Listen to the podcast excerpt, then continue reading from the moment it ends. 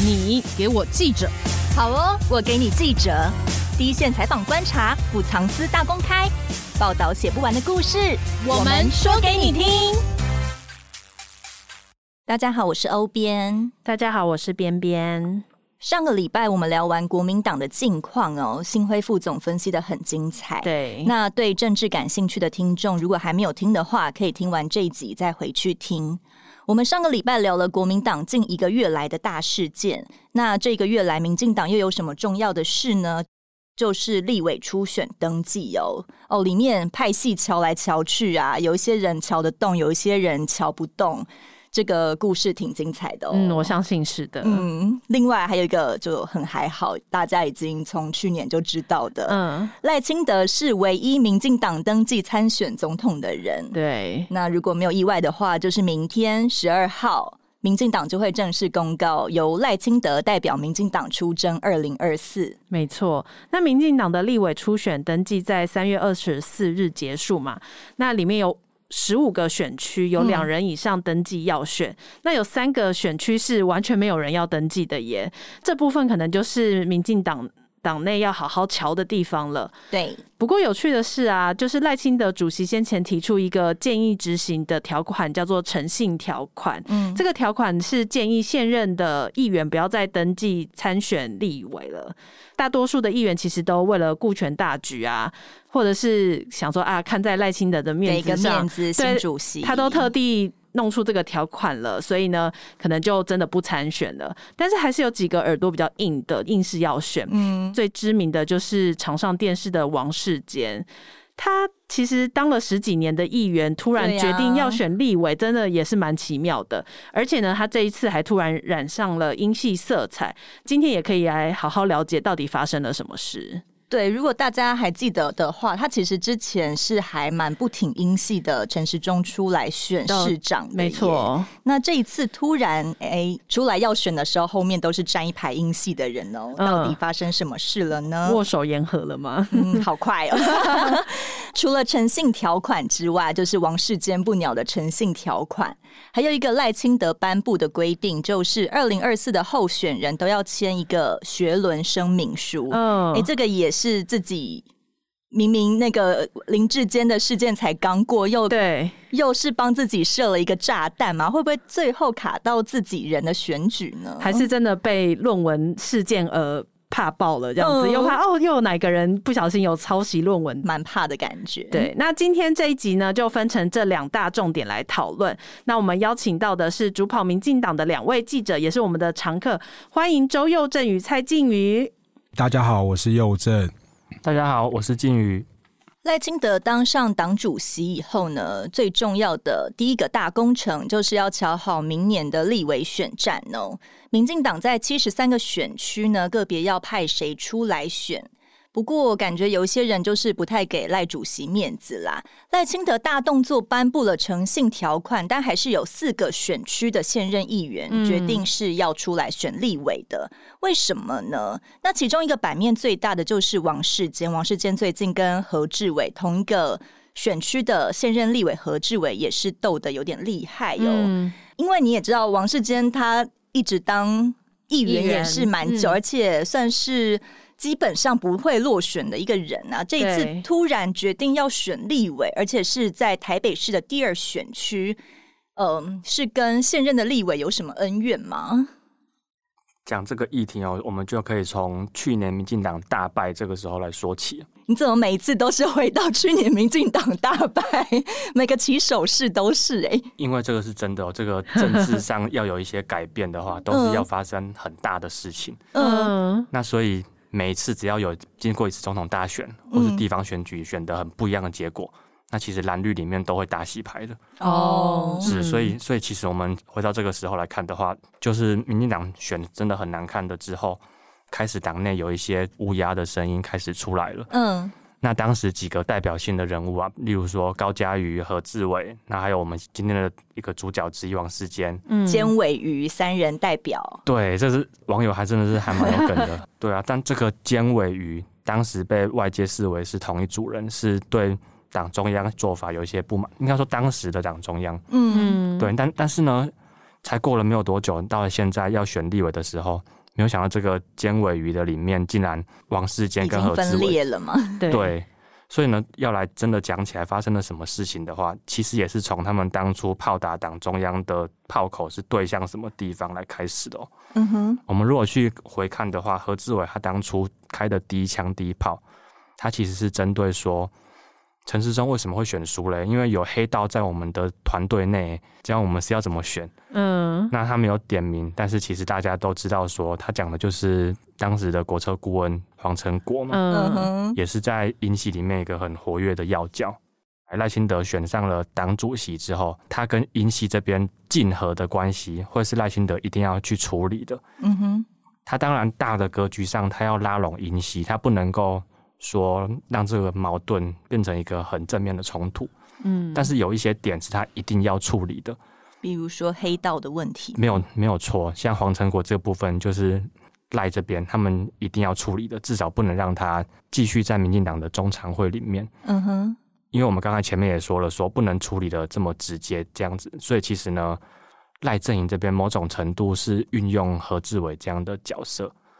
出来发声说，因为党内有黑道，所以我们才选输这样子。对，这个的连结不会到说这么的百分百的直接，但是呢，我们我们在看政治的事情的话，我们从何志伟去青睐的这个属性看来的话，因为何志伟本身也是个民进党的小派系，嗯哼，他其实没有这个动机去跟黄成国这边公开的叫板，嗯哼，对，所以呢，何志伟当初开了第一枪是对着黄成国而去，种下了这个因。那这个果实到了现在得出了一个结果出来，现在王世坚会出来选呢？王世坚，我们如果从他的民进党内的派系来看的话，他和高嘉瑜很大的同质性是，他们在党内是没有任何的派系的。对，嗯，对，他其实是党内的孤鸟。嗯，那他就只想着说，我当好我的这个台北市议员。你看他连任这么多届，这声量这么高，他如果想要选立委，我相信不会是今天才起心动念了。嗯，他如果真的有心选的话。我相信民进党内跟他同区的，一定每个都吓得要死。嗯，所以他这一次的出来，政治上的角度来看的话，加上他登记参选的时候，英系的人跟他站在一起，其实这个很大的程度是黄成国系统这种在给他力量嘛，加持，对，给他力量。这种东西我们当然是没有证据啊，不过我们直接从政治上去做连结，最合理的剧本是什么呢？既然你赖清德这边要用何志伟来对付我英系，嗯，那我英系这边当然也不好透过我的直系英系的一些子弟兵，哦、太明显，所以呢，透过王世坚。可是王世坚他是一只孤鸟嘛，而且他自己声望就高，嗯、他根本也。之前就已经不鸟其他拍戏了，啊、他现在为什么可以被英系劝动呢？而且应该很难控制吧？这个很多就是所谓的私人关系啊，像王世坚，我们也都知道说他是非常死忠的民进党人，嗯，但他在台北市长这一局，他跟陈时中绝对没有个人的恩怨的哦，但是他会说我挺黄珊珊，嗯，就是说这种孤鸟，他到了一种他那种从政的老手，一二十年下来，他会有一些欠人情，或者是他真正的好朋友。那有时候他会在适当的时候来还这个所谓的卖一个面子、卖人情。某种程度来说是这样子，所以呢，我们从这个观点来看的话，王世坚是不是选真的？他当然选得很认真哦。嗯，但是其实我们的判断都是说，他没有真的要用力到让何志伟一定要落选，让他挂。哦、因为如果是这样的话，那我们其实可以想象的是。应该会像现在费鸿泰跟徐巧芯吵得很凶一样的精彩，因为两个的嘴皮子都非常非常的溜。嗯，对。但是既然没有这样，王世坚明明是有这样的能力，他没有这样子做，那其实也是着眼于说吓吓他们嘛，这样子就是他的这个目的有达到了，这样子，那双方阵营都懂得克制。既然这种代理人战争的目的最终达成了，其实两边都是有个交代啦。可是，因为他已经登记了嘛，那势必就要初选呐、啊。如果到时候他真的民调比较高的话，怎么办？这个确实是一个可能哦。嗯，那我们目前掌握到的一些资讯的话，何志伟他是有稳定住了。哦，嗯、王世坚这个东西呢，对何志伟有没有影响？当然有。嗯。最起码，最起码让何志伟他们家在这一次光是初选就多花了好多钱。哦，要怎么多花钱让民调变高？是不是让民调变高，是曝光吧？对，嗯，看那个何志伟或者是打电话去，然后接起来说：“您好，我是什么？如果到时候接到宣传也是对，请投我一票这样。”你们有印象说何志伟会办什么儿童的活动吗？哎、欸，真比较少。对，我我，我不敢说没有了，因为我也不是有长期 follow，但是我的印象中是没有。嗯，但是我上礼拜就看到一条讯息，就是他在他的选区那边办儿童节，跟小孩跟小朋友一起吹泡泡。嗯，我第一个直觉就是说，哦。也是需要砸钱的，王世坚的目的有有达成，有达成，让他变得比较累一点，对，这样不要这么轻易的就可以当选候选人。是啊，是啊。不过这一区没有什么太大的意外的话，应该还是何志伟出现的机会会高一些啊。所以等于说，英系靠着王世坚给赖赖清德人马下下马威以后，英系这样就 OK 了吗？比如说像黄成国。哦，因为之前都说台北市的选举基本上都是他在处理嘛，可是这一次如果赖清德还是要扫黑的话，他这边的势力是不是就也不会出来了？我们这种东西就是回到一个关键，是说这个力道的拿捏到什么地方？嗯，那其实我们要确立的大前提是因赖合作，嗯，这个是大前提哦，因赖不是要冲突才选的赢，这个大选一定要选赢。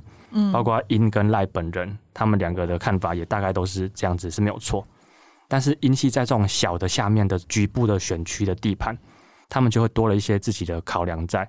哦，这个东西很微妙，就是说，像一个公司的两派，他们的大头上面的人是好是好好来好去，嗯，但他们在下面要卡位置的时候，其实你还是不能让对面的人全部都拿走啊。哦，尤其是这个本来是我的地盘的话。嗯哼，那英系在台北是算是他们的传统领域啊，对，所以他们在立委这边，他们当然也是会想要说主导性，还是让你赖这边感觉到说，哎、欸，我还是在的哦，你就是不要对我予取予求，释放一个这样的讯号，还是要刷存在感呢、啊。嗯哼，那总之那个。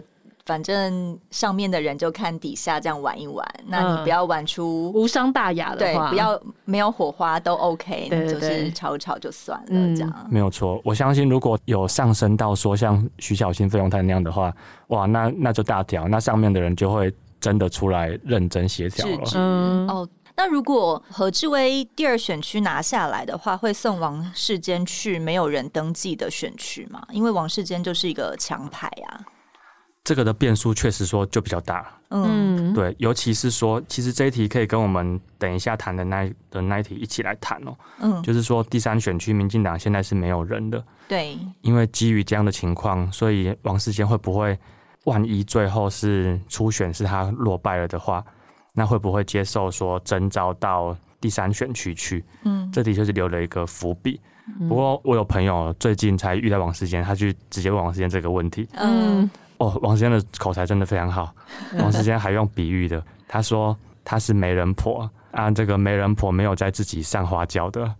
他的意思是说，嗯，第三选区当初吴云龙什么，也是说他在立功，所以说第三选区这个选区的人呢，不管是谁选，他都是做好这种媒人的角色，媒人拱适合的人上去的角色。哦，所以他自己不会想要去第三选区的意思。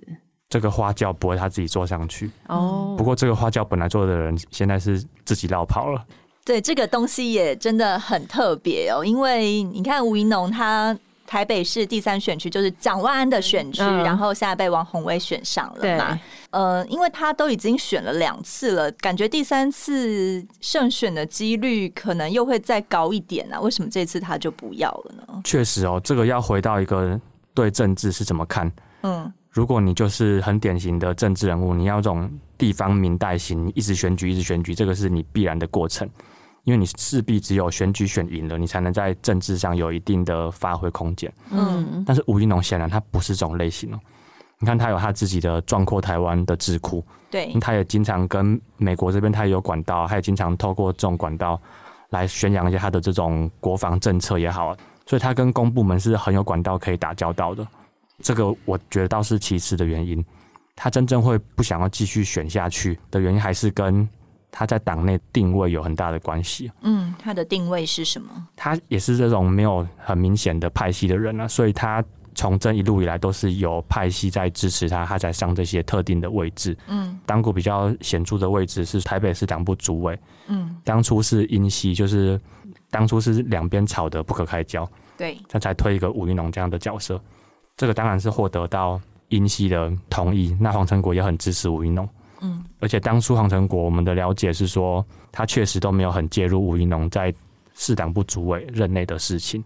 嗯，对。但是呢，吴怡农他毕竟是不喜欢这种比较赤裸的派系文化的这种政治生态，靠交情才可以做一些事情的。没有错，其实他光从市党部主委的任内啊，就有很多人家请托的，比较是偏向会需要这种比较手腕来乔事情的案件。嗯但是吴云龙他是蛮不喜欢碰这些事情，所以他主委也没有再连任了。等于说他是比较公正干净一点的嘛，不喜欢玩私私下搓一搓的感觉。这个也是一种角度。对对对，其实但是其实更直接的角度是说，他他不是那种典型的地方型政治人物啊，嗯哼，所以他不喜欢跟大家来这一套。哦，但是你也知道说，在选举里面，其实某种程度，尤其是你要从党内。赢得一些认同支持，其实身段软一点，有一些是必要的。嗯，那像他这一次在补选里面，他获得提名，整个选举的过程，嗯，也是犯了跟他之前当市党部主委的时候一样的问题啊，就是他不太买派系的账，没有人和这一块。没错，没错，对，这个形容就很好，没有人和。嗯，所以既然你不买派系的账，那派系又为什么要动员组织来力挺你呢？对，就是一个很现实的问题。所以他整场选举。其实选的不是那么开心啊，我们讲坦白都是这样子。嗯哼。那这种不开心不是来自于说争取选民的认同哦，反而是他觉得在党内选的让他蛮有压力。嗯。其实这可以讲个小故事，因为这反正时间过得够久，因为选举还是需要募款。嗯。那当初在补选的时候，有一些有几个台派的大佬，他们募了一笔钱，数量还不小，要给吴怡农，但是因为他们也不想要。露面，他们也没有要求什么，嗯，就单纯是说我们是绿营绿营支持者，当然是支持本土的力量，嗯，那结果透过一个中间人给到吴怡农的团队去，那这中间人他也只希望说吴怡农是不是打个电话给这几个大佬这样子，谢谢他们，对对对，但是吴云龙就坚持不打这个电话，嗯，对，那他不打电话，事情是还是还好，但是会让中间人很紧张。因为人家会以为你把钱吞掉了，哦、对耶，对耶。那这样怎么办？又透过其他人去讲这事情，但是吴云龙还是蛮坚持，嗯，他就是不想要，好像你捐钱给我，我欠你人情这样的感觉。其实这个人真的是非典型的政治人物啊，他不太喜欢跟你来这种什么鞠躬哈腰的这一套。所以后来中间人要怎么给那几个大佬交代？我真的有送钱哦，我给你看收据，他有签名，这样 应该也不是吧？我也不知道最后的结果是怎么样啊。不过说从这个故事就可以理解到，说为什么这次吴云龙决定不继续选。嗯，所以可能他就会比较退出政坛了。这个也未必哦，他可能因为政治可以走的路还很多啊，他可能往政务官的方向啊。那他对国防政策有兴趣，可能也到一些智库。政策圈其实可以走的路还算有了，还算有，但就是说应该不会再走选举的这个路径了。嗯，那除了第三选区台北市第三选区之外，其实新北市第八选区跟彰化县的第三选区都没有人登记。嗯，其实算是很少数没有民进党的人去登记的选区了。对。可是很奇怪的是哦，因为现在的新北市的第八选区的立委就是民进党籍的，那如果是由现任立委去登记的话，其实胜选几率应该是比较大的，而且也蛮合理的。对啊，通常都是呃连任的几率是会比较高的。可是为什么这一次他不愿意去登记呢？呃，新北市的第八选区就是中和区，嗯，那其实现在的立委就是民进党籍的江永昌。为什么他后来不登记？他的公开理由其实蛮蛮奇妙。他说，因为他对家庭、选民还有政党负有责任，嗯，他就不登记参选。可是这个这个理由就是对这个理由。没有人看得懂吧？没有人看得懂他在讲什么。那其实再回到他背后没有讲的原因，其实还是很根本啦。当然，就是政治人物在选举，他一定会评估说我到底选不选得上，嗯不管他是现任或者是他可能是挑战者。那很显然就是说，他一定是评估过，就是说他如果在参选当选的几率可能没那么高。综合这个选区，它其实本来就是比较偏蓝。江永昌他已经当选两届，他连任过一次。那他当初当选的时候，第一次是二零一六年。其实，在中和那个地方要赢，对民进党来说其实是非常困难。那当时会赢，就是因为二零一六年那个大环境嘛，就是那时候是蔡英文跟朱立伦选，他那时候本来就是国民党的选情就很低迷，那也因此那一波就是民进党在总统大选、立委同时举行，所以民进党立委也当选了非常多，七十几席这样完全执政。那再回到原本讲，就是包括。像新北的第八选区，还有刚刚谈到台北，大家可能期待吴怡农会去选的那个台北市的第三选区。嗯，其实以吴怡农这个案例来讲，刚刚进有谈，就是说他可能在党内人和没没那么好，那他也不是比较传统这种地方型选举型的政治人物，但是还是会回归到一个最基本的点啊，就是说他们已经有自己评估过，说就是很难选，我可能很难选上，所以。可是他都连任了耶，他没有执政的一个优势吗？呃，当然会有执政的优势。呃，因为之前我们就有听到一个传闻啦，就是说其实他们前一阵子就私下都会有做民调，民进党要参选的人跟国民党可能会参选的人来做民调，那其实可能都是将他都是输的这样子。他当然不会对外公开啦，只是说这个。那他国民党的假想敌是谁啊？那一区现在还真的比较不知道。对啊，因为其实。江永昌二零一六年他会选赢，很大的大环境是他对手是张庆忠。嗯，那张庆忠二零一四年太阳花学院的时候就彻底抽，哦、对，彻底抽了，他变成三秒，哎，三他变成半分钟，哦，是半分钟，还没三分钟，半 半分钟不好意思。然后他不是还之后被那个格兰伟的排行榜他是第一名吗？嗯，要被罢免掉的阑尾。对，那蒋永昌在这样的基础之下就大胜吗？没有，还是赢一点点。哦，是哦。对，那二零年会连任，很大程度是总统八百一十七万票。嗯哼。所以其实那一区一直都很辛苦啦，一直都很辛苦。只要国民党推出像样的候选人，就会很有优势。那这一次有可能还是张庆忠体系出来吗？这个真的就不太清楚哎、欸。嗯，其实。刚刚有提到，就是说他们自己私下一定都有做民调。那比如说国民党的假想敌，不管接下来张庆忠要不要选，听到的传闻是他应该不会再自己参选，那可能就会由他儿子来接棒这样子。嗯，这当然是一个其中的假想敌。不过在他们自己内部的民调看起来，目前看起来都是不太乐观。不过就是说，虽然这样，江永昌现任立委他没有去登记。但是其实民进党里面还是倾向还是要征召他，因为他没有登记，所以就必须用征召，因为在那个地方。呃，没有更强的了。对，比较熟悉那个地方的绿营人士是有在评估说，当然除了江永昌，那像还有现在那个民进党的新闻部的主任张志豪，嗯、他之前也是那边呃那个选区的议员，不过他这次落选了。那像张志豪，其实在地方都还是有一定的组织跟实力，他们就说党内民进党内还是有在评估啦，只是说最强的绿营最强应该还是江永昌。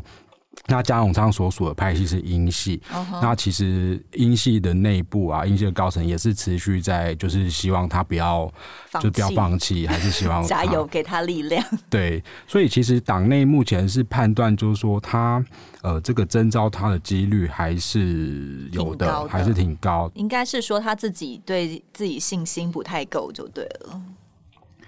呃，简单讲就是这样啊，就是说我可能打不赢的选举，我就有点懒了，这样。懒得做。对对对。哦。呃，还有一个比较有趣的是，新北市的前议员哦，也就是民进党民进党新北市党部的主委何博文，他其实本来是板桥的议员嘛，嗯、那因为我不知道跟那个诚信条款有没有关，总之他就是可能有要备战立委，所以他。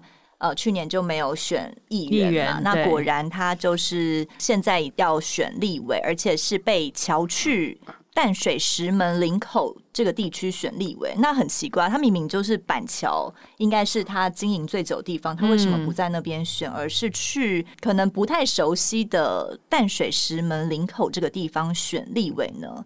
传出是赖清德桥的，因为那个地区主要是苏系的地盘嘛，嗯、都乔好了。主要的代表苏系的吕孙岭都退选了，可是为什么最后一天苏系的还有一个人彭丽慧就是杀出来出来要选，是搞不清楚状况吗？因为何博文出来的时候都已经直接感谢赖清德的支持鼓励啊，让我有勇气在这边选啊，那结果现在又不给赖清德面子，是什么意思啊？嗯，其实何博文这个案例，他本来是在。板桥区当议员嘛，嗯、没有再要继续竞选连任。那当时其实大家民进党内大家都知道，说他他就是要投入立委选举。但是因为何博文一直都没有松口，他要选哪个选区？不过党内是当时的判断是认为说他应该会参选板桥，毕竟是他的议员选区，他也在那边深耕很久。嗯，可是，一直到呃最近的初选前夕啊，他还是都没有松口。嗯，所以这时候就有传出说，他除了板桥之外，还有三重，他也想参选。哦吼，那这一次他确定的第一选区就是淡水。这这个大区块，就是党内也在推敲，当时啦，他们还没确定就也会选。那还有一个说法是说，他其实是想要争取不分区，所以后来就有一个说法，就是说何博文一个人卡了四区，卡了五区这样子。可是这样很奇怪，为什么一个人他可以感觉好像我在哪里都可以选的样子？这是常态吗？其实这就很有趣，政治有趣的地方就是在这边。为什么他不要那么早表态，说我到底要选哪里？我就是要让。党内的人都知道说，其实我好像哪边都可以选，我对大家都是很有威胁性。可是他有这么强吗？对，那结果就来了。为什么他还就是选第一选区，没有投入板桥，或是刚刚讲的三重什么？嗯，这一样是回到政治实力的原则，因为他的民调就是输给现任的民将，在这些选区的立委，而且输了不少。那刚有提到，就是说赖清德出马，我们掌握的讯息跟这个说法，它其实是有一点点出入啊。大家都觉得是赖清德来主动乔，那其实呃，像我之前有写过，大概是一个这个事情的幕后。那他其实不是赖清德主动，他是何博文背后的派系叫做永延会哦，其实是永延会主动去找党内的高层，党内的高层现在是赖清德是党主席嘛，所以党内的高层当然就是所谓的赖系的人嘛，谈说。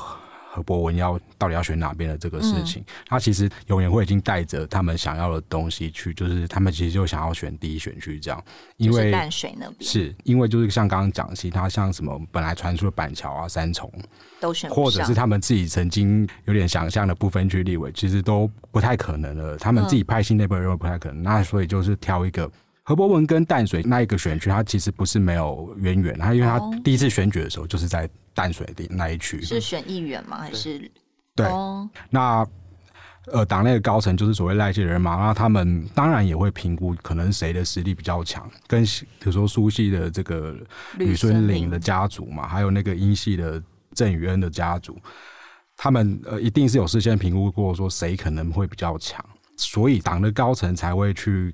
跟这两大家族协调，知所进退。呃，对，就是 其实就是希望那个可以知所进退嘛，要赢下这一席是最重要的。这两个家族其实后来也就真的知所进退了，了就可能表面上看起来是愿意支持何博文，但是比较有趣的观察点是说，何博文他正式宣布参选，他办了一个记者会，嗯，他那个记者会还有一个诉求点是说，其实他是各派系都团结支持他，嗯。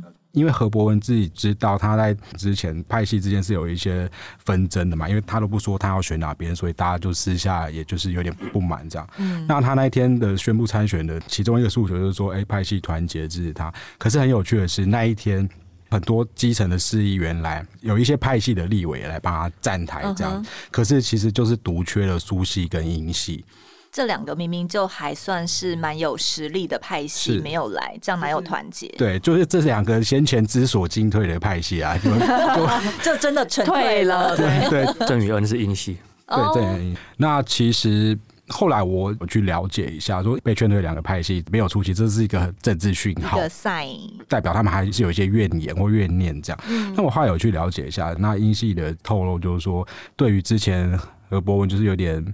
嗯，算是压着底牌是，然后也没有事先跟其他的派系先沟通商量的这个情况下，他们还是有点不满。那他们不会直接讲说，哎，我就是不派人去参加。他们也会说啊，其实就像你们看到啊，就是派系真的也没有人去嘛，那就留给大家有这个解读跟想象的空间。这样，可是这样因为大家都可以去找高层啊，为什么我永延会去找高层？那大家各派是应该要公平的嘛，就是可以这样子一个人想要选，那我就是自己私下去瞧瞧出来嘛。因为其实这个就回到刚刚讲那个实力的原则啦。嗯，呃，何博文一开始想可能想选好多个选区，但是他自己评估，自己做民调，赢一个地方而已。那永远会去找党内来瞧这个事情，党的高层也不会一口答应嘛，他们还是要做一些评估，嗯、变成这样一定是他们评估的结果。何博文的可能实力还是比较强、比较高的这样。可是为什么最后苏系还是冒出一个人要跟何博文竞争呢？其实那个所谓苏系的彭丽慧，她之前也有参选过议员，嗯，不过她比较我们的了解是她比较不是那么典型的所谓的苏系派系的色彩那么鲜明，哦，因为她就是一个大学的呃老师嘛，也想从政这样子，应该是说她自己的意志会比较强啦，应该比较不像是苏系。呃，故意还要再阻挡，应该比较不会是这个味道，uh -huh. 只是刚好就是说他比较轻苏系这样，uh -huh. 对，所以苏系应该也算是妥协了，只是有一个人他 hold 不住，就还是让他选，反正可能也选不上这样。对，跟国民党有一点不同，是跟那个比如说像那个心肺大战这个比较不一样，就是说。呃，民进党初选前后，他呃也是会厮杀的刀刀见骨。不过一旦确定是某一个人之后啊，民进党的文化、传统文化还是会比较团结，因为他们就是以胜选的为最高目标。嗯、那胜选之后，呃，你就会有资源啊，大家在这个嗯哼分赃，不是分赃，就大家在那个 一起来享受，大大家一起来为选民服务这样。对，我们先先把饼抢下来，以后之后要怎么分再说。对。那因为你知道选举，大家要各处瞧来瞧去嘛，嗯，所以我们的总统府秘书长林佳龙最近就被党内誉为是誉为嘛，还是批评是最高调的府秘。可是上一次靖宇来节目的时候，大概是一个多月前嘛，嗯、那时候还想说啊，林佳龙是正国会的领袖啊，如果当了府秘可能会不开心，因为可能会被蔡英文关在总统府，他就没有办法去地方瞧事情啦。嗯、但没有哎、欸，人家手脚好像挺自由的、欸，率队啪啪照啊，参会对，也是以领袖的身份去耶、欸，对，这样算是打破大家过去对府秘的印象嘛。林佳龙这个权利是从哪里来的啊？其实我们先谈说林佳龙是因为最近的哪两件事情被党内的人等于说有一点觉得，哎、嗯欸，这个好像有点怪怪的哦。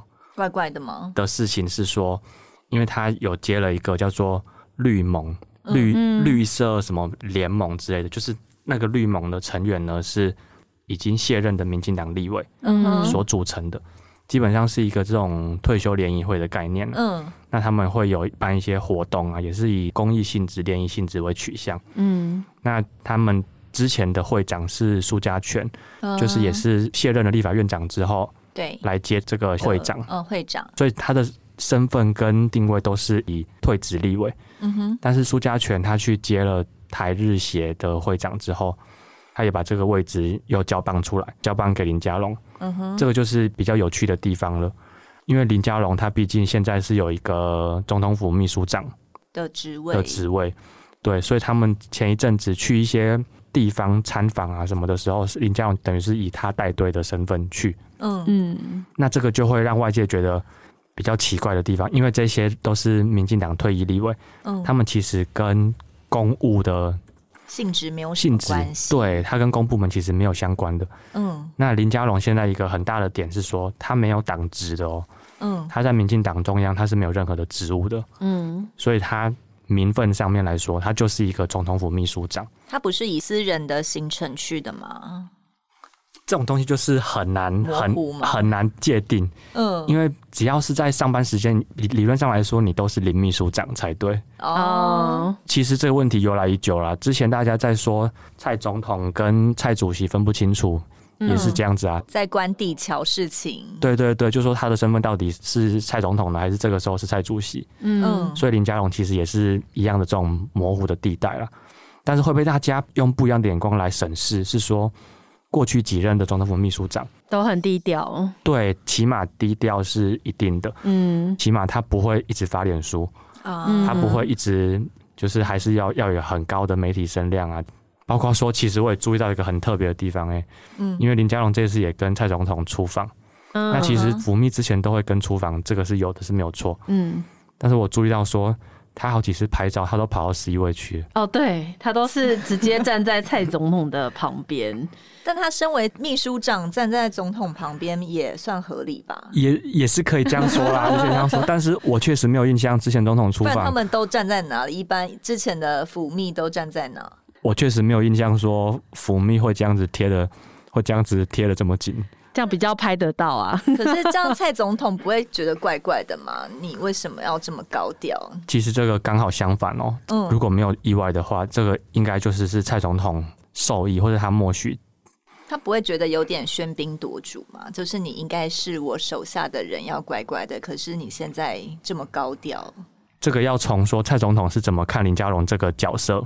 来做定位，他之前在看李大为、苏家全，都很明确的说，你就是一个总统府秘书长，你就是一个内务总管，嗯，所以他对他们的定位是这样子，他们当然就不敢这样子的的高调，对他们当然不敢造不敢造次，那为什么林佳龙可以呢？呃，我的意思不是说林佳龙造次啊，是说 为什么林佳龙会比较非典型呢？嗯，其实你看哦，一来是去年九合一的时候。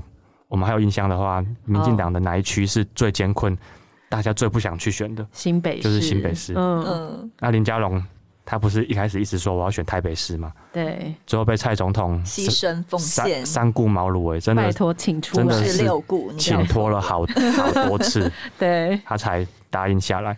嗯。那所以选后再怎么样也要安排他一个还 OK 的位置嘛。嗯。不过因为。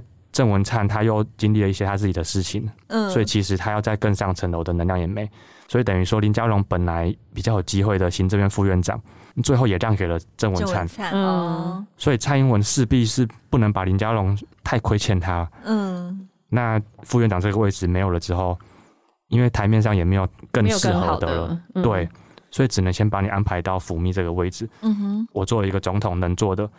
就是放给你更多的权限嘛，给你自由这样。对，就是让你还是可以以你这个派系龙头之职，你去做一些你平常本来就在做的事情的，不会因为到府秘这个位置反而被绑住。所以这是蔡英文给嘉龙的温柔，就还还他的人情债啊。我觉得，嗯、我们如果从比较人性的光辉面来说，就是这个是蔡总统的温柔。如果从政治现实来说。是林佳龙还是派系老大？嗯，郑国会其实去年选完之后，那基隆蔡诗英也输掉了，对，整个的情况不是很好。但是他在党内又是，反正前三大派系一定有一席是郑国会，嗯，那郑国会的领袖势必是要好好的安抚啊，不然蔡总统执政到了末期，如果这个派系没有安抚好，他变成党内的一种扮起乌鸦来的角色的话。就会冒出一定会乱，另外一组尖尾鱼出来了吗？哦，如果这样的话，这一组可大组了。对啊，因为民进党向来就是派系平衡啊，对，派系平衡的这个文化是很清楚的，所以蔡英文势必是要给郑国会一个真正的总统府秘书长的位置，不能只让林佳龙管这个。总统府的那个树有没有剪整齐啊？这样子，对啊，势必是不能这样子啊。嗯哼，还是要给嘉龙一定的实权，让他可以有一点声量啊，不会让他绑手绑脚的这样子。没错。那除了林佳龙以外，其实行政院副院长郑文灿也算是个非典型嘛。我们之前有讨论过了，他是握有实权的副阁魁哦。那刚才也说了嘛，林佳龙是没有党职的，其实郑文灿也是没有的哦。但两个人都入列了民进党立委提名策略小组的成员。嗯，那这样对民进党来说，是不是会觉得有点奇怪？因为他们就不是在管党务的嘛，但却又以呃。算是政府高官的身份介入党职，就会有人质疑啊，这是不是党政不分呢？而且两个人还这么的高调，这样子对外界的观感真的是 OK 的吗？其实这个我们讲很坦白的是，党内会有这样的声音，一定是出于说每个人从政还是会有一些他党内跟你不是那么那么意见一致的声音嘛。嗯，但是如果放眼到全台湾来看的话。确实，民众对这个题目相对比较是无感的。嗯，党政不分的这个东西，至少在林佳龙、郑文灿这种，我不太觉得他们因为这个议题而失了什么分数。嗯，因为大家其实对他们的观感也还算 OK，并不会觉得他们这样做不太合理。对啊，就是刚才前面也提到的说，说蔡总统跟蔡主席分不清楚。嗯，那为什么总统府从来没有回应过这个东西？然后一直讲他们蔡英文还是一直在官邸敲拍戏。嗯，他们其实也评估过，他们也觉得说，其实民众对这个东西没有无感呐、啊，不会有感觉的啦。而且这个东西百分百是你不能说它是违法，嗯，它就是走在一种我们顶多能说它是宪政惯例的一种灰色地带。就是民民主机制分权原则的一种灰色地带，所以其实很难说它不对。但是这个凸显出的一点是说，台湾确实不是一个很成熟的民主体啊。嗯，你如果在一种一些比较西方先进的国家，除非你是内阁制，内阁制的话，国会议员这种当然你也是这个行政部门，这个是一体的。嗯，这种总统制的国家的话，你这个党跟政其实是分际是相当的清楚的。嗯，看那个之前。裴洛西要来访台的时候，美国总统白宫的办公室一直要劝阻他。对，但是基于这种权力分立，其实总统是管不到国会，那更何况是议长。嗯，所以其实他们最后也没有鸟白宫的意思。嗯，这种权力的分际是很清楚的。嗯哼，就不会像说有这种你是党主席，还是你现在是总统？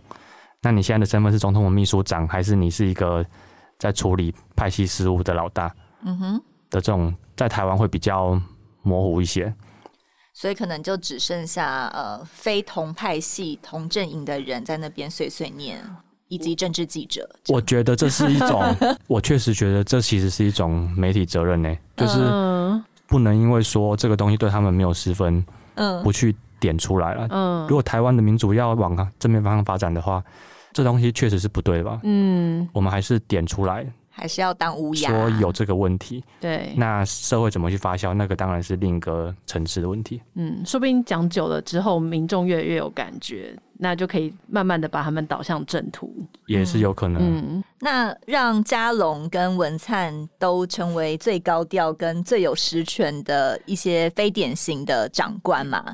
呃，都说就是这两个人是可以帮蔡英文乔事情的，所以那时候蔡英文才会特别重用林嘉龙跟郑文灿嘛。嗯，可是这样子可以让。过去尊蔡的状况，就是以蔡英文为共主的状况持续多久呢？因为现在党主席就已经换人啦。蔡英文对党内的派系还可以控制多久啊？现在如果呃要乔事的话，我们到底是要去找蔡英文，还是去找赖清德？嗯，其实我们谈这个林佳龙被认为是最高调的呃总统府秘秘书长，那郑文灿就是最有实权的副阁揆嘛。嗯，他们这么有权利，可以这么高调的授权，当然是来自蔡英文。就蔡英文来讲啊，他一定，当然他表面上看不出来，但是任何总统都一样，他在任期即将卸任，那当然一定会有一些权力的焦虑啊。嗯，那他拉拢，不要说拉拢啊，就是说他重用林佳龙跟郑文灿，那。林佳龙是派系正国会的老大，郑文灿也是新潮流里面很重要的一股势力。当然，相较于现在的赖清德，郑文灿可能就没那么没那么强烈。这样，不过，当然郑文灿还是新系很重要的人物。蔡英文重用这两个人，一方面当然就是希望派系平衡啊，就是说不要让自己也太早跛脚。但是即便如此啦，他对派系的控制力，或是对民进党内的影响力啊，势必一定是逐渐下降的。因为现在赖清德他是党主席，那他也已经确定是民进党二零二四的总统提名人。嗯。那还有一个很重要的重点，赖清德主导的民进党中央也会主导接下来的立委提名嘛。那所以就是说，现在可能还没有那么明显，但是一旦立委的提名作业开始。各个派系都都想要被提名，那在将来不分区的时候，也各个派系也会想要争取多一点席次，派系一定会是往赖清德这边靠拢。嗯哼，只是说那个时间可能还不会这么快，但是这是势必的。这样，接下来啊，应该很快就会发生，四五月开始立委提名逐渐底定，那民进党可能大概今年中旬六七月之后开始进入这个所谓真正的选举模式之后，就是以独尊赖清德。各个派系往赖清德这边靠拢的现象，一定是会更明显。然后这是一个就是可以预期的一个趋势，对趋势、嗯。那这样蔡英文不会很寂寞吗？之前大家都这么尊敬我，可是我的朝代就是还是会过去。蔡英文反而会蛮喜欢这样的哦。哦，是哦，因为他他本来就不喜欢。处理这种拍戏的事情。哦，那之前只是不得不而已。我看他这次去美国的时候，他整个那种容光焕发、欸、神清气爽的。我要讲的就是容光焕发、欸嗯，是他那种神情，跟他在开中常会的时候那样子板着一个脸，那个、嗯、现在表情轻松差好多，就是那种处理国际事务那些，应该还是他比较喜欢，也是他擅长的吧。嗯、所以我觉得他应该。他应该会蛮喜欢的。我觉得我之前好像都误会他了，嗯，可能都会想说他是不是很喜欢想要权力，不管是国家或是党内，没有，他只是啊承担了一些责任，不得不承担，对，也是挺辛苦的。他是想掌权啊，啊，嗯，就是因为想掌权，所以派系事情他不得不管啊。哦，原来如此，那好的要坏的也只好接受了。啊，没错，嗯。也是对他 good for her 这样。那关于立委初选的各种桥，刚刚已经听到了嘛？对。那还有没有什么可以爆料的？也不算爆料，我是提供一个说，嗯、除了何志伟、王世坚这个选区之外，接下来还有一个会蛮重点的选区，嗯，是屏东的第二选区，就是屏南选区。嗯。这个选区特别的地方是呢，因为这个现任立委是苏正清，嗯，那他已经退党了。对，所以他其实不是民进党，无党籍要选。对，但是你到地方去问说，那个因为他绰号叫阿中，嗯，到地方问说阿中是国民党还是民进党，嗯，没有人会跟你说他不是民进党啊，大家的认知还是他是绿色的，所以这个选区会会很麻烦。是那绿还要不要派人出来？对，那这个现在有进度，进度是说，因为他这一区也是登记开放初选区，嗯，有人登记，而且只有一个人登记，所以是同额。算一定会提名他了，就对，照着这个制度流程、游戏规则走，就一定会提名这个去登记初选的叫徐展伟，一个现任的议员。嗯哼，对，提名了之后呢，理论上来说就是这样子的，因为民进党的这种立委的协调器，它是针对说要初选的选区来做协调，是到十八号，嗯，就是四月十八号，也已经快要到，嗯，但是这个选区很特别，是它又不是党内初选。对，所以他势必如果要协调的话，一定只有一个可能，就是先提名了这个徐展伟之后，嗯，提名了一个民进党籍的候选人，嗯，那再跟非民进党的候选人来协调，看要不要民进党要不要让，嗯，这个如果最后让了的话，也势必要给大家一个很好的理由，因为这个是民进党提名的候选人了，对啊，我提名了，我还要自己退，对，很奇怪，没有错，但是就苏正清来说。他那边其实讲的很清楚，他一定会选到底了。嗯，对，因为这个也是他延续政治的唯一的路。嗯，他上一次二零二零的时候，他还是有党籍，他还有争取说能不能到不分区或者怎么样的桥，但他现在没有党籍，没有筹码了。应该说他没有党中央的那一块的筹码，所以他的筹码只剩下我地方的经营很雄厚。嗯哼，其实苏正清在。之前的立委选区，他是选屏东的北部的选区哦。嗯，他现在一来南部，他都选得上。他这个地方的经营很厉害，是很扎实的。嗯，这一区要怎么乔就很关键。那民进党他们有分责任区，因为他们有一个提名策略小组。嗯，那有分说谁是负责哪一区，负责这一区主要领头的就是潘孟安。啊，也是县长嘛，前县长。对，前县长。那潘孟安跟苏正清的关系是好还是不好呢？就是。应该是不太好的，是啊，那就可能瞧不动了喽。对啊，本来前一阵子在观察说，潘孟安那边如果能够镇住，不要叫人去登记初选，其实这个就是给苏正清最大的礼遇了。嗯，就是照着规则走就解决。嗯，那到时候用谈合作的方式，只是没想到突然蹦出一个人。其实这个也还不用讲到说他们的关系不太好。嗯，是民进党现在有一个叫排黑条款。嗯，虽然苏正清不是民进党人，但是如果要跟这种非党籍的合作，嗯，你也是适用排黑条款。嗯、那苏正清我们都知道，他收购案一审贪污治罪条例是判有罪，对，他如果是民进党，他就被排掉，他就不能选。对，他虽然不是，但是民进党要跟他合作，合作要给选民一个很好的理由啊。嗯，基于这一点就很难。那更何况他跟主导协调的人。关系又不是很好，嗯，如果协调不成，民进党提一个人跟阿东选，最后被他选赢了，那民进党其实也是难看，难看，所以这个这个东西难就难在这里。那怎么不就照一开始的剧本，就是不要有人登记就好了？嗯，他干嘛就不把那个人拦住啊？因为要给民进党一个交代啊，就是。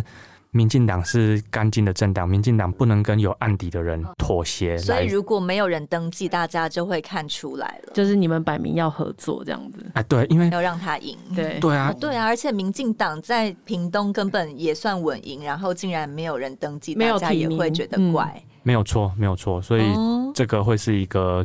蛮可以继续观察的哇，好精彩哦！对，感觉还是有很多事情关系是互相拉扯的。让我们看最后有没有办法真正的排黑呢？就是看这席怎么 瞧出来。对，那我们之前新辉副总在上一集也有说，这种瞧事情真的是很脏、很脏、很脏。我们，强调了很多次。我们当然不是说屏东这边会很脏，也不是说任何地，就是他们私底下 瞧事情的时候，对，当然杂。到底有多脏？我们这些庶民真的是无法看不懂啊！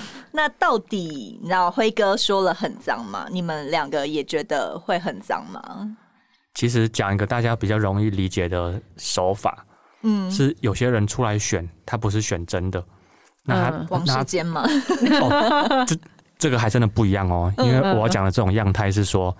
他在他的实力还蛮弱，他没有当选的可能。哦，但是他出来呢，他会造成什么效果？他会造成对手要多花精力、多花钱也多好，嗯，这样的麻烦。所以他出来的目的是什么？他就是出来等着最有可能当选的人来拜托，来来跟他舌阴阳疼，来跟他送他茶叶之类的吗？对，可能 可能如果进入十万例，就可能会是 A 登记了之后，B 最可能当选。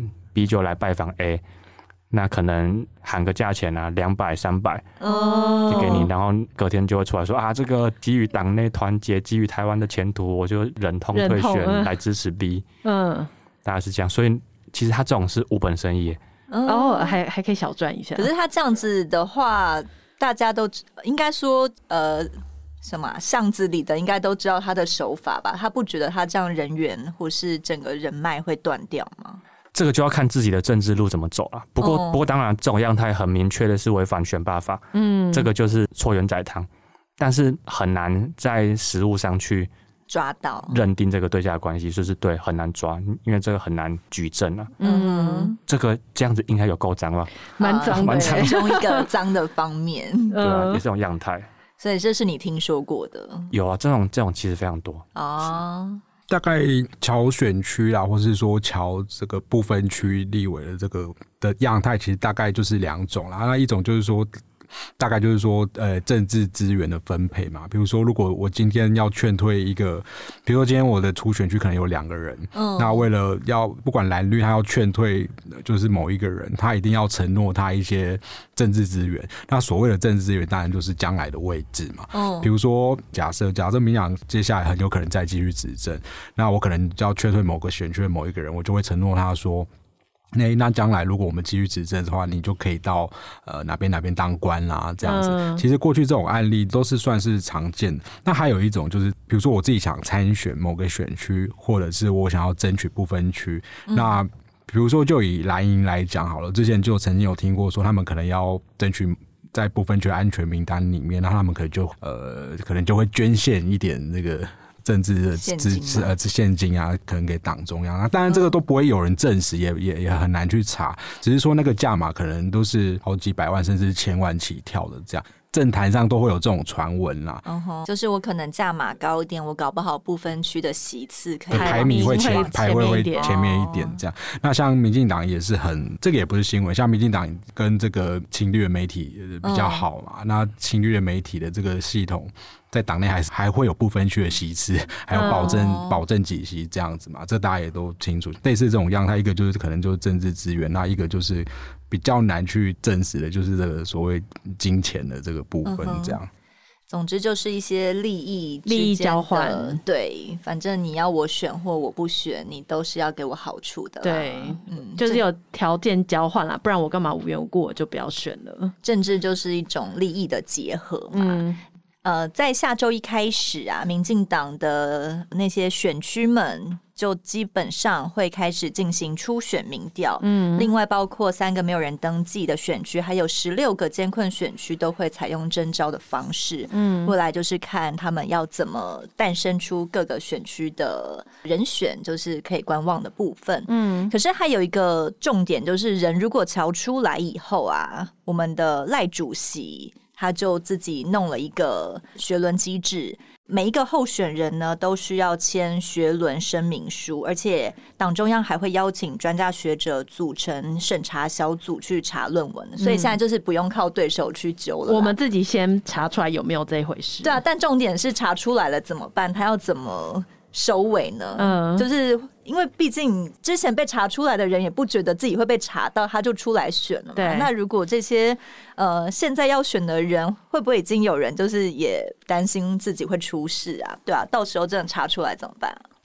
其实赖清德他寄出这个所谓的雪轮机制的背景，当然就是因为民党去年因为这个林志坚的论文案，嗯，让整个民进党就被贴上这个。抄袭党啊，对呀的的这个标签，那他确实也在选举的时候形成一个很大的风暴嘛。那林志坚自己退选之外，包括他要延续执政的新竹市都、嗯、都这个双都双输嘛。选举之后再评估为什么会输的这么惨，他们也是很直白的点出这个论文的争议是一个重要原因。那因此赖清德上来的时候，他才会提了一个将来我们只要确定被提名，我们自己党内就是要参与学轮机制，就是党内的审查。这样，他其实的出发点是正面的，他他是也是用用诚信作为出发点。对啊，大家应该也都觉得是好事啊。嗯他的出发点不是真的是要去揪你有没有那个论文有没有抄袭的，他是想说，哎、欸，如果好了，就算这个论文真的有怎么样，那我们用诚信作为出发，如果真的要有怎么样，那我们就赶快来补救，或者是说你就不要用呃硕博士的学历去登记参选，就算我抄袭，那我就说，哎、欸，我抄袭了，但是所以我就不要用这样，嗯，就是我我就大学，我不是硕士这样子，是是是。蛮多政治人物的硕士学历都是在那个在职专班进修的，这个、uh. 那可能比较松一点。对，就是一般来写法，对客观来说，就是可能在专班可能是比较轻松的啦。那很多立委当然不可讳言，很多人就是为了洗学历嘛。Uh. 那这个应该大家都知道。那我们是有听说，就是大家有一些中南部的立委，他们已经有在。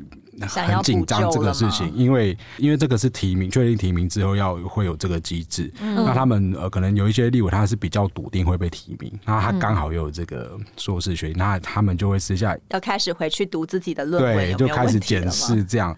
那有一些人，我们有听说，就是有一些人是是真的发觉抄袭的情况是严重的。嗯。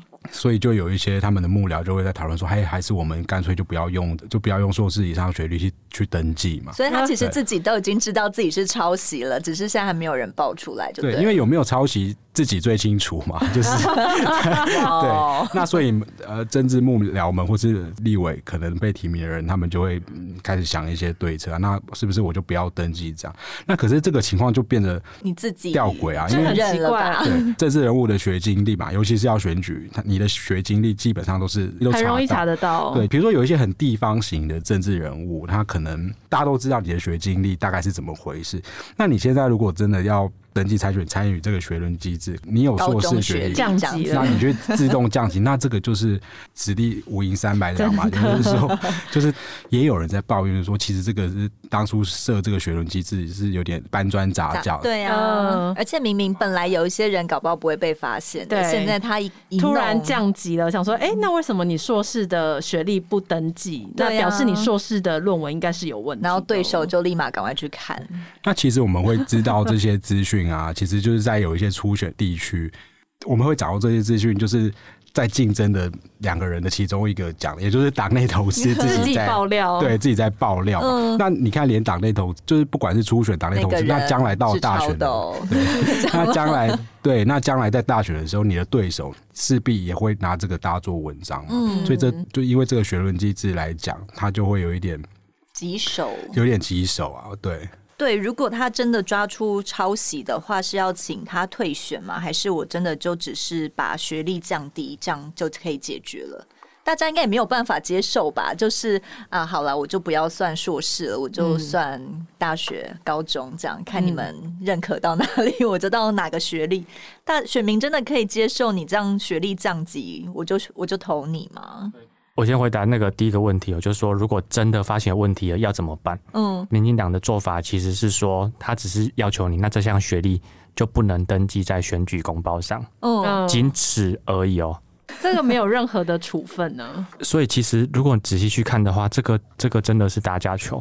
嗯，就是他这个学人一出来的时候，我隔天就用两句话来总结，就是那个在报纸上的有的，嗯，就是说论文抄袭没关系啊，嗯，不要登记就没事了，真的耶，对啊，他其实根本没有要抓你论文有没有抄袭，嗯，他只是要和你说你有问题的，不要登记在选举公报上。我的选举公报很清白，很诚信，对，但我这个人还好，没错，但是我们选举是。投给这个人是要审视这个人有没有做过什么不好的事情、不诚信的事情，对呀，还是要看他的他的选举公报有没有登记的有瑕疵。嗯，当然不是看选举公报登登记的有没有问题啊。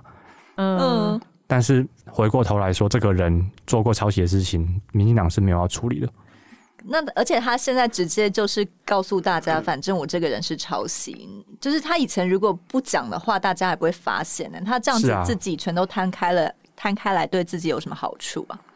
这个就是一个很两难啊，因为他们要么就是要处理到底，嗯，如果处理到底，他们真的去面对说你抄袭的人，我要你付出一定的代价，你可能要补正学历啊，证明你已经有什么有这种改过了之前抄袭这种的话。